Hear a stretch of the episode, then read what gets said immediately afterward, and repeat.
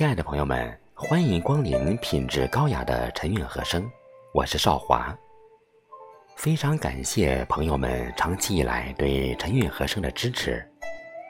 为陪伴朋友们一起过一个欢乐祥和的春节，我们特别精心准备了一个诗词画春节专题节目，从初一到初七，每天为大家分享一些。关于春节的文化常识，并且每天欣赏一首关于春节的经典古诗词，希望大家喜欢。今天是第一期，请欣赏《正月初一说拜年》。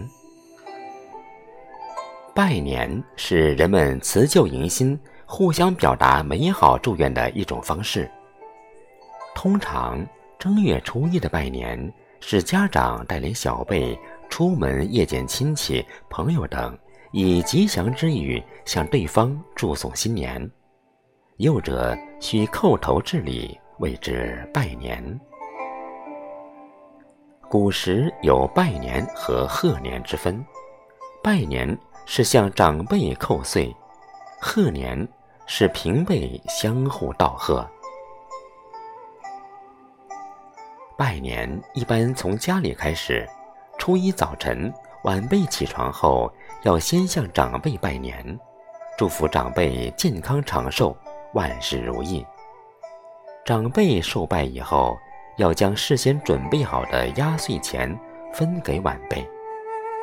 现在的拜年的问候语主要是“新年好”“过年好”等，虽然语言和形式相对简单，但是祝福之意未变。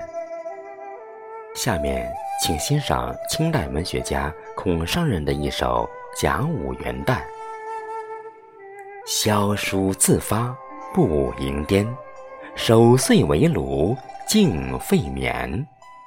剪烛吹干宵夜酒，倾囊分辨买春钱。听烧爆竹童心在。看绝桃符老杏偏，古绝梅花添一步，五更欢笑拜新年。头上已是稀疏的白发，大年三十的晚上，和家人围坐在火炉边守岁而无法入睡，蜡烛一点一点的燃烧，仿佛有人在催他喝干这夜酒。